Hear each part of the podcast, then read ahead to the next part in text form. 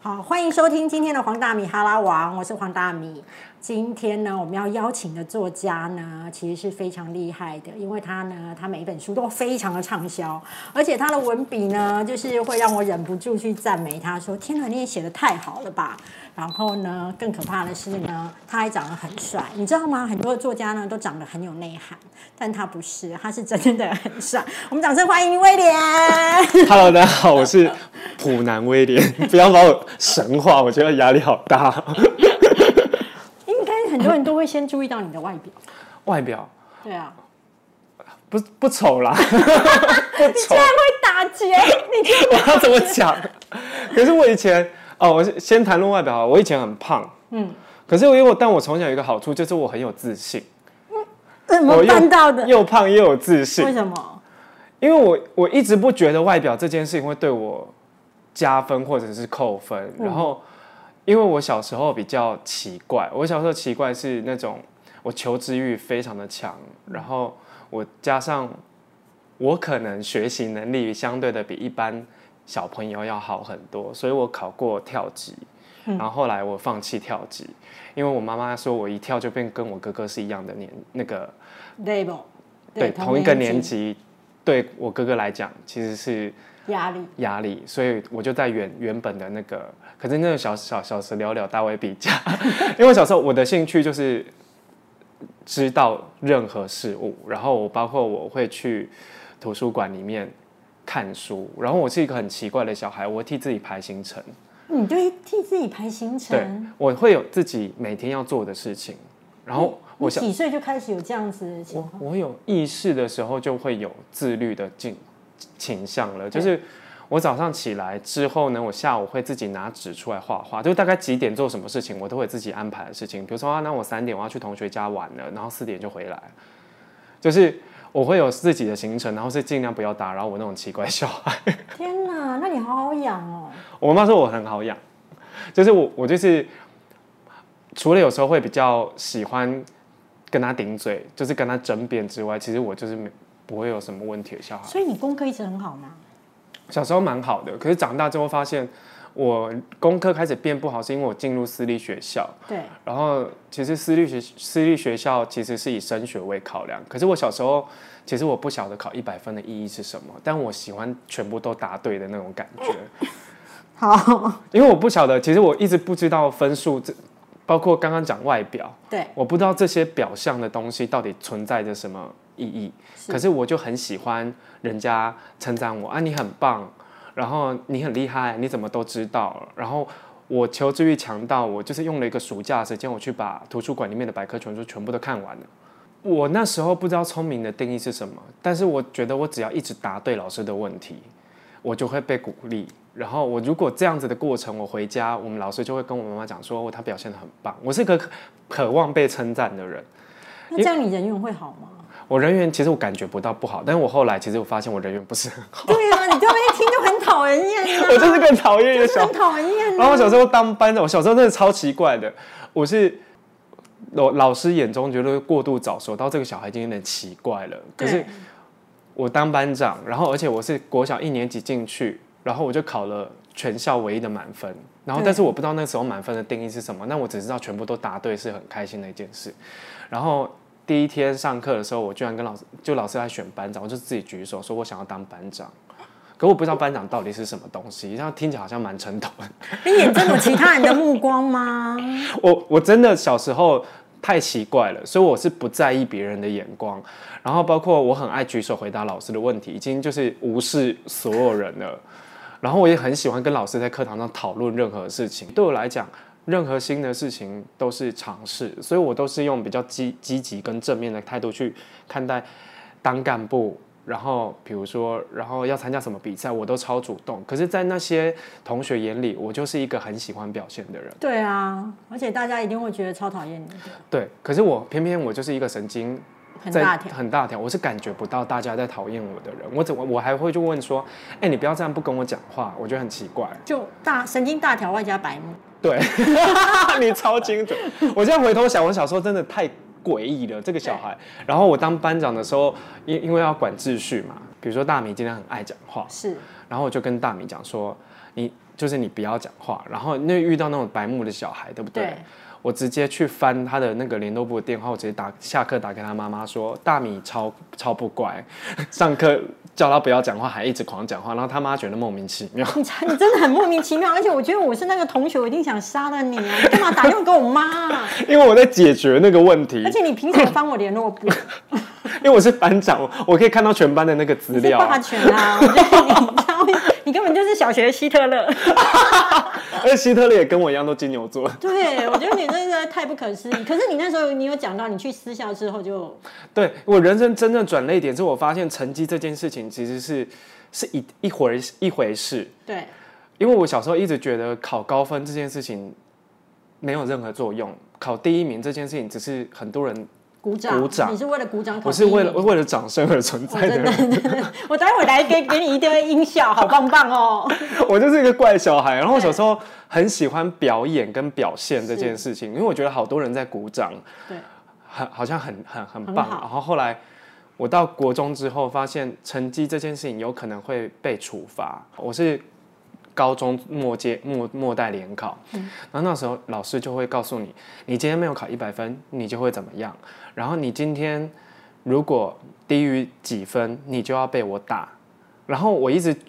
很不能够接受这件事情因。为你是喜欢好棒棒的小孩，而不是被喜，而不喜欢活在恐 惧。对，然后我不是喜欢被吓的，就跟你讲的一样，我对我不是吓了我就会去做，我是你鼓励我，你我就就会会去去做做，你下了你会呆 掉。我会呆掉。然后再再来就是第二个就是反抗，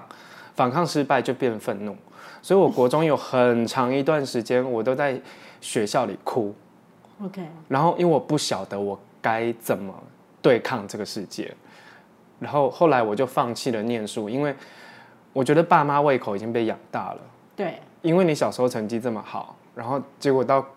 国中的时候，你成绩开始往下掉，他第一个不会去检讨环境不适合你，而会去检讨你不对认真。然后后来我或是检讨你的朋友，你是不是交了坏朋友？对，但是因为其实我朋友也不多，因为你知道那种对，个从性就小 就人缘不好，我知道。 那种个性，我也不觉得我人缘不好。我知道你，我应该是说，我那时候看不出来人家在讨厌我，但我还是会一直跑去跟同一个人讲话。有一种人缘不好，叫做我心中没有别人。 你就是彻底的在表演这个 啊！我后来长大之后，我还去那个搜寻雅思， 我所以小时候有雅思，所以我我才会就是去没有没有感觉到别人的情绪，完全感觉不到别人提真的醒，在自己的世界里面。对可是，在国中那个升学压力的那个恐惧下，然后我整个人变得非常的奇怪然。后你爸妈又觉得是你的问题。对，然后那时候我我其实有在我的书里面写到，那是一段很黑暗的时间，对，就是所有人都不理解你，然后所有人没有人要鼓励鼓你，励你啊，所有人都在责备你。天啊，你好可怜哦！然后，可是我不晓得怎么跳出来那个状态。然后，可是当你求知识不再为了懂很多，是而是为了升学考试要一百分，而且是一百分绝对值哦，这件事情让我觉得非常有压力。嗯，然后后来在那个时间，我遇到了不是很好的老师，就是他会用成绩去判断你这个人好坏。我记得印象有最深刻的有一次，因为我其实是一个比较爱讲话的人，就是对喜欢发表意见的人。但是你不许别人讲话， 在不适当的时候， 你说我小时候吗？对、啊就是一个任性到爆啊。然后，但长大之后还好啦对。长大之后学会理解跟包容，然后也会知道说自自己其实也没有做那么好，你不可以这样那么高标准去要求别人。可是，在那一段时间里，我已经被老师针对到，他不准我上课发表意见。嗯，然后。我已经觉得很受伤了，因为其实那个老师的教学方式其实有一点问题，因为你教的我其实听不懂，然后我我听不懂，我就是会问到我懂嘛。他发现我花很多时间在阻碍，他的教学进度啊，对，哎、赶进度很重要啊。你跟我老师讲的一模一样。对呀、你他这说嗯个你这么一直问问题，我的进度都他完说你了。不要吵好不好？对啊，让我当把这个进度你当这个家教班吗？然后我就跟他说，可是你把我教会不是你的工作吗？呃，是啊，是啊，可是你光这句话就可以激怒他，对他下一步就是你出来，我要打你。哦，还蛮帅的、啊。 欸 我才国中生哎、我那时候感觉就是很很很，就是整个很懦弱，然后也对怎么慌了，我怎么我只是在提出我的想法，我就要被处罚了你。被惊吓了啦。对，然后我那时候就每天就是很惶恐，然后我那时候我就写在书里面，我每天想最多的是我到底要从几楼跳下去会比较快天。啊，好可怜哦。对我其实我觉得这个世界已经在排斥我了，然后我好像不太适合生存在这个世界那上你。怎么突围？我找到了写作这件事情，因为从小其实写东西不是我最厉害的事，是，然后你但是最厉害的是什么事？我那真的是小时候太胖，除了体育之外，我都还蛮喜欢的。我喜欢做美美术，对然后画画，然后就是写一些书法什么的，就是很还有做一些美劳啊那些，我其实都很喜欢，动手做的我都很喜欢。写作文其实写作这件事情我，我一直都很有兴趣，但它不是我唯一唯一的喜最喜欢的事情。然后那时候也不是很常被肯定的。然后最后在国中的时候，我的国文老师他就有发现我这方面的算天分吧。对，然后我在表达能力上跟叙述能力上面会比一般的同龄的朋友还要好。然后因为那时候我很常写很长的周记，是然后我都会或者是我会把我当时的心情写在作文上面。然后我们老师看到就，我记得我一开始入学没多久，然后就发现自己在人际关系上面，那时候还被同学，后来还被同学排挤。然后可能那样的个性其实是一定会被排挤的啦。然后你忤逆老师嘛，因为同学在那个状态下是会去判断我跟你在一起，我有可能会惹上麻烦，就会选择鄙弃你。嗯，然后后来加上我那时候的处理人际关系的方式比较不成熟，我也不晓得怎么好好跟别人解释我为什么是这样子想的，只是会觉得为什么你们都不接受我？好，那我们来讨论我们我我怎么了？可是我。那个年青春期的年轻人，他没有办法去理解什么叫开诚布公的谈，对啊，没有要谈啊，我就是对你不爽。对，就是这么简单。那我就会我我很不理解，老师也对我这样，同学也对我这样子。然后我记得我开学大概第二学期，我的作文开始拿很高的分数，然后得到很高的评语。那一件事情是我在那个环境下唯一被称赞的一件事情。哦天哪，你得到好棒棒糖果了，对，然后我想终终于得到，终于有人发现我可以做一些什么了。是然后于是我很认真的去写，然后那时候我也因为某一个时间我比较封闭，然后我会去找很多书，又在看书了。然后我那时候看了非常大量的那种文学类的书，所以我就很那时候梦想当一个作家，天哪，对，那时候会梦想当一个作家，而且是写文学的那一种，嗯，然后文青啦，那时候我懂，应该是从踏文学啦， 对踏上文青之路。对，然后就开始写作，然后在每一次的写作的时候，老师公布作文成绩，我永远都是全班最高分的。然后我开始觉得这好像是我唯一一道光，对，我我不能放弃它。然后我在那一段时间里，我写了非常大量的文章，然后我我我们老师也鼓励我去投稿去做什么，在那个时期，这件事情拉了我很大很大一把，导致我后来出社会或者在大学里面又遇到同样的状况的时候，它变成我脱离低潮的一个方法。就等于你是透过写作让你自己走到另外一个时空，而不是在那个痛苦的情绪。对，还有重新诠释的时候，其实你会整理心情。我觉得很多时候在低潮的时候，你会有很多太杂乱的情绪，没错，然后你已经很不稳的状况下，你又一直在接收外界的讯息，然后你而整个且是人不好的讯息。对我专吸不好的对，到我的脑袋里。可是你写作，你会有一个跟自己的对话时间。对，当一件事情重新诠释的时候，你就会发现哦，其实有时候它的问题点是什么。然后我在写一些心情的时候，我就会重看，我会重看我写出来是什么东西。我在看这个些这些东西的时候，其实多少已经有点抽离了。对，然后我在写的时候，其实也是一种释放。然后我发现，其实这样的方式，在我国中的那个时候，我那时候的救命单是被称赞嘛，是被老师念作文的那个时候，是我人生觉得最开心的时候，对，因为你也知道我需要掌声，是啊，你需要长这样啊，你为什么不自己带一些音效罐头？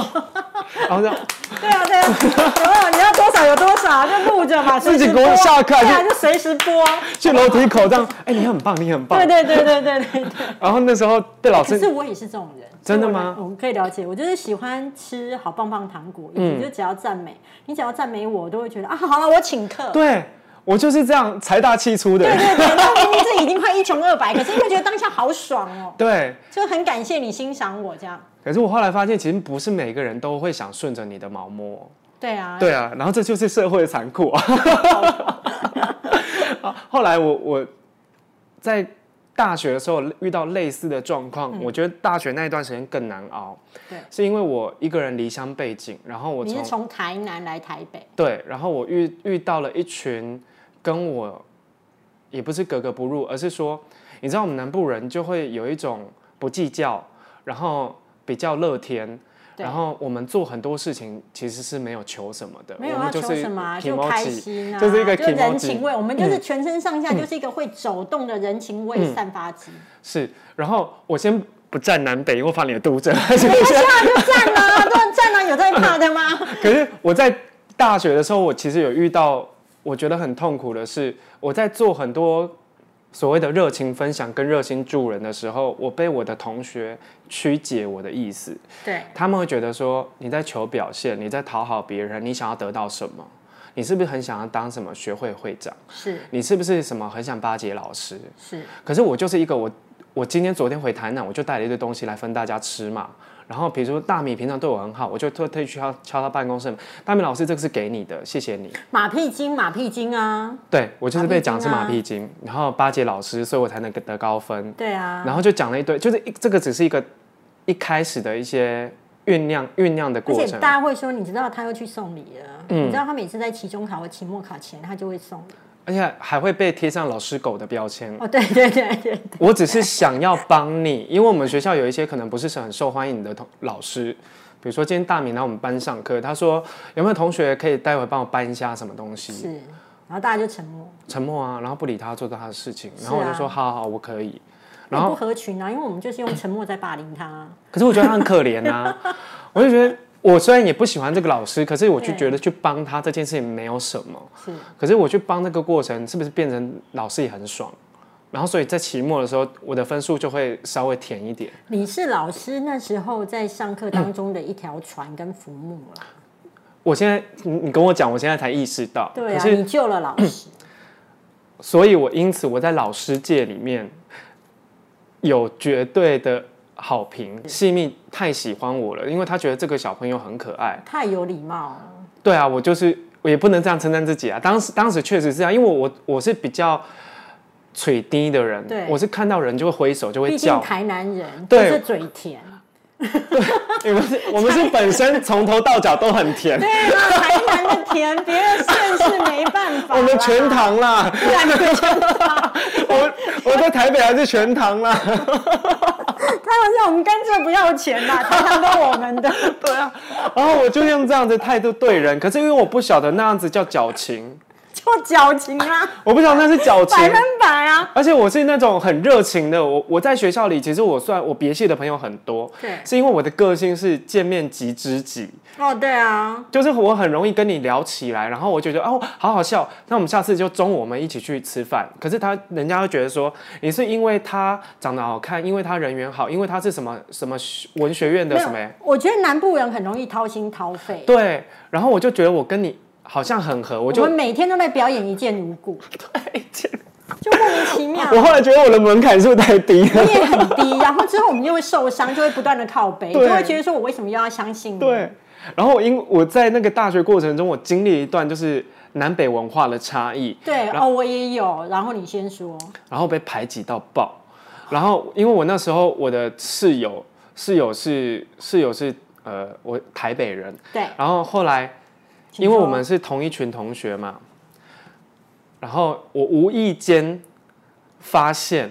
他偷吃，但我不知道他所谓的偷吃是偷吃食物还是劈腿？是劈腿。哦，劈腿这种然偷后吃因哦。为他是班队，他是班队，天哪，好厉害哦！我对们已经从六点档现在进度到八点档的连续剧，然后接下来是九点喽，接下来是九九点点他偷吃花系列。都只是花心。对不起，对不起，如果不适合的赶快 离开。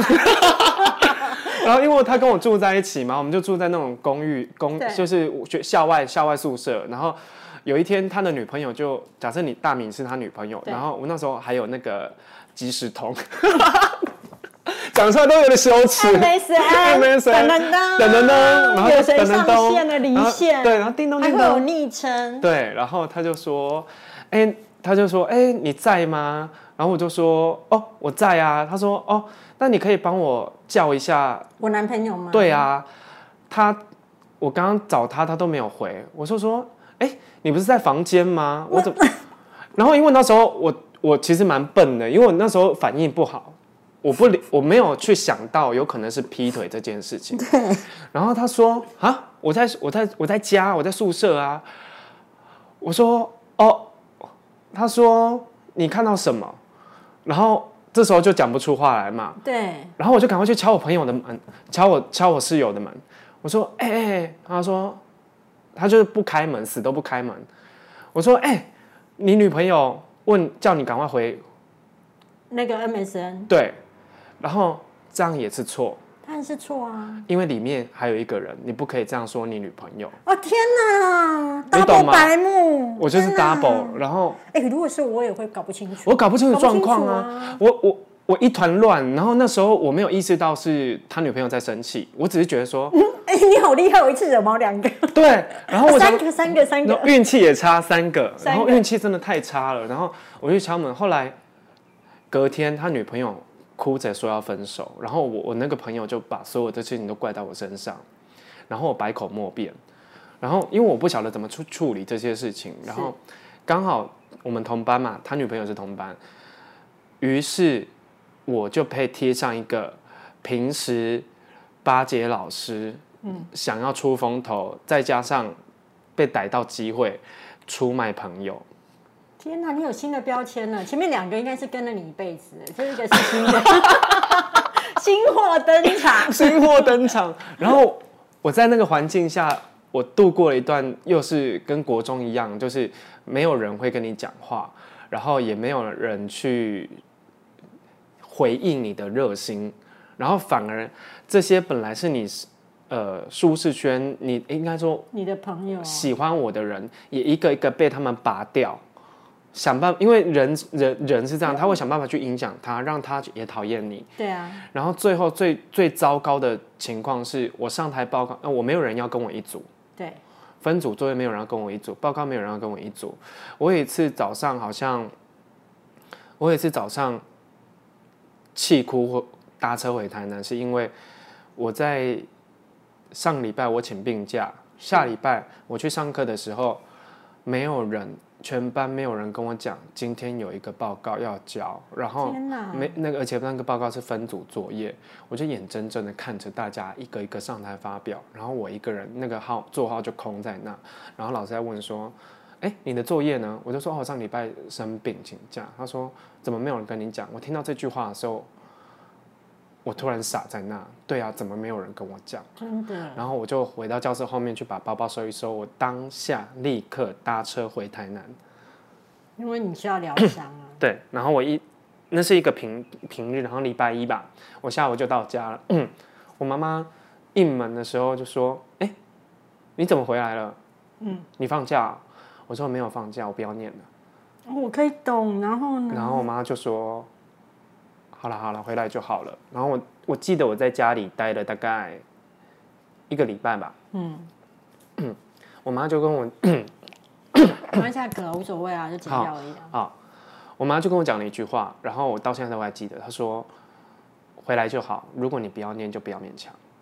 哦，这句话对你有什么影响？让我知道，无论如何，你在外面受什么伤，至少还有家人是为你的。这也这一篇一整章，我在新书《绝交不可惜》把梁山留给对的人里面，我很坚持要写一篇关于一个章关于亲情的。是因为其实我在出社会后还是有遇到类似的问题，人际，然后不如意，然后可能待会会聊到的一些资钱的问题，都是家人无条件的去接收我，然后接收我的情绪，接受我的状态，然后给我一个空间，让我在这里。好好待着，然后其实我一直都不觉得家对我有多么重要，对，可因是为你一直在外面，我真是很期待，很很想一直在外面，对，因为可能在成长过程里，我们跟家人会有一点摩摩擦擦跟冲突。你也知道南部的爸妈很对硬，啊，很硬啊，很硬然后我们的个性又犟，没有在跟你民主的，我说对什么就是什么。可是我我是希望大家有话好好说的。可是那时候的我整个人的状态，包括在可能国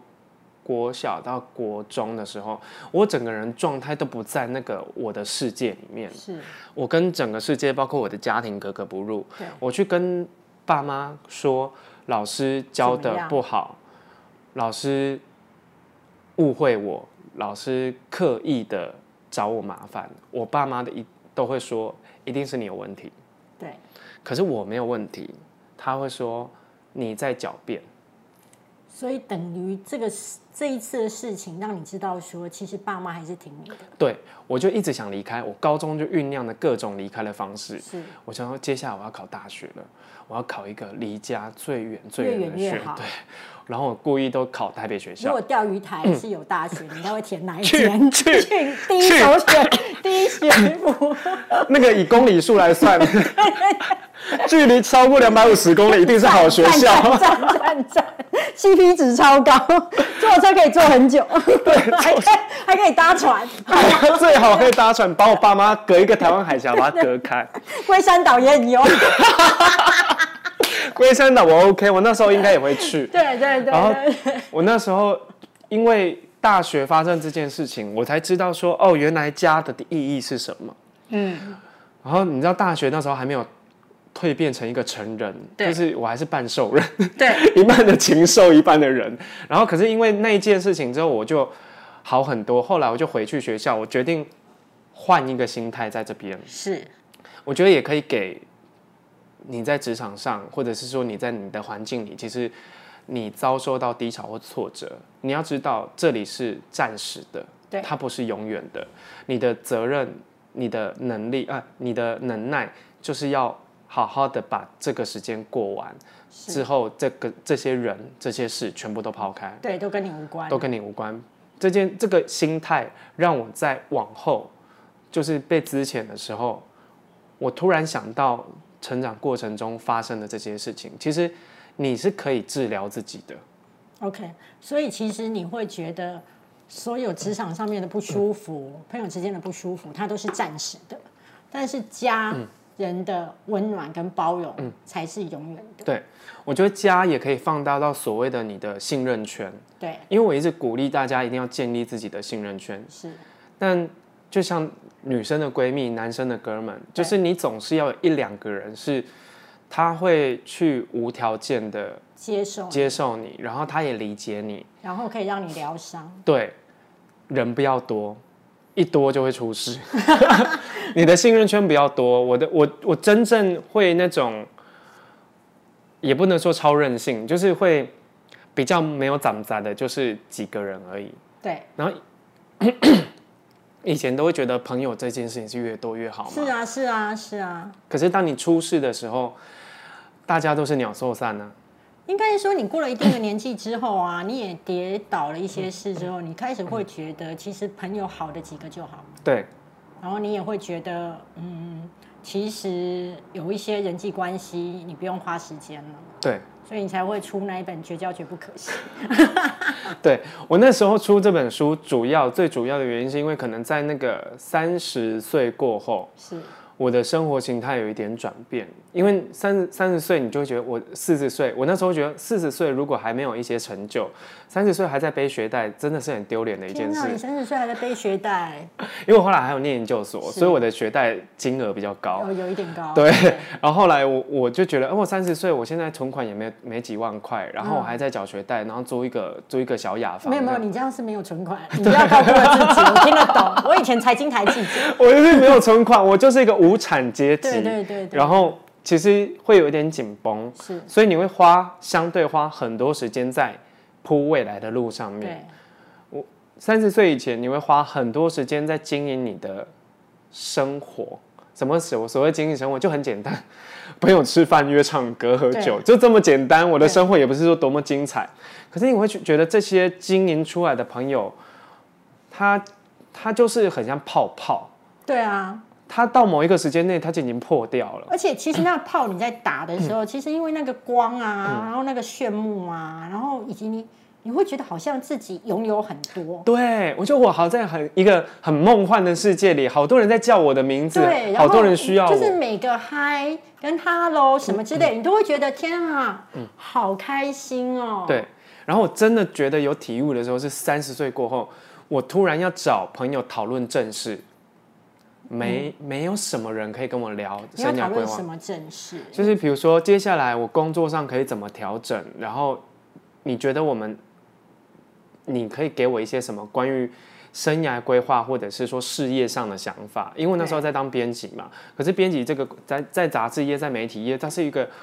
又穷又忙，让你忙到没有时间思考未来该怎么办。没有错，嗯，不仅是编辑，其实整个媒体产业大部分都是又穷又忙，嗯，对，所以你们现在正在收听的就是两个曾经又穷又忙的人的对话。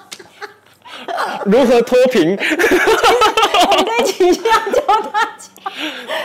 那么多病，不如就来卖药，我们来进个广告好了。然后你要念一下你的那个啊赞、助商，可惜还没有，你知道很可怜。啊我要往有赞助商的那个。有赞助商请尽量，我们一定会以最那个诚恳的心情来乱念你的广告词。 对，我们决定就是乱而念。且又花很多时间乐在色哪化，嘞？在哪 嘞？然后垃圾化随你的便报产你的品，电话。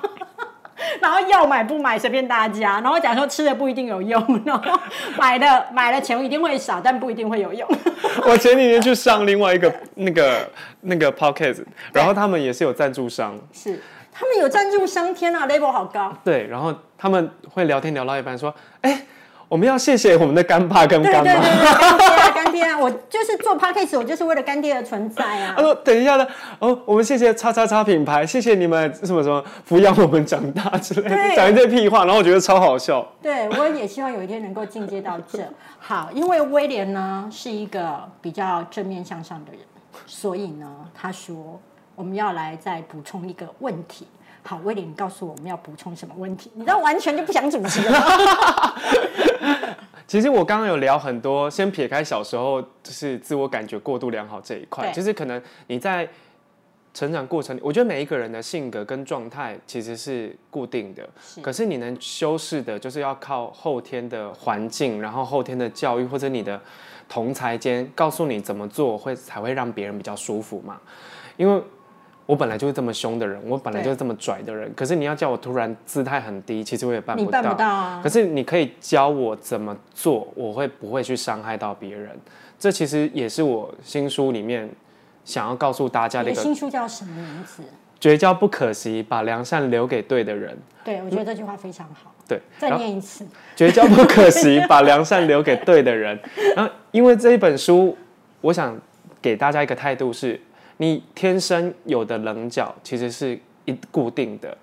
我觉得后天你会变得多圆融，说什么岁月磨去我的棱角是磨不去的。是你只是修装假装你是一个很圆融的人，但我觉得对假装并没有错，因为你在用你的方式让彼此都舒服。可是我觉得人到了一定的年纪，其实我也懒得再装了。对，可是我那书里面有一句话，我就可以跟分享给读者，就是人与人之间宁可带一点棱角，但是我们不要刻意伤人。 OK。对你保有你的个性，但你不要刻意伤人。在成长过程里，我后来才觉得，哦，我那样子的状态是不对的。可是我已经被排挤了，怎么办？我已经在这个环境里格格不入了，怎么办？就像我当时讲的，我可能靠着写作这件事情得到一点点掌声。对，你在你的世界里绝对不是你不是无一无是处的，你会一无是处是因为你执着于某一群人、某一些事情上面。是不管你在职场上，或者在你的生活环境里，你在你的私生活里，你只要不被那个环境认可，你尝试的第一个，我们人就会检，我们比较事项的就会检讨自己、修饰自己。如果你这样做了，你还是被环境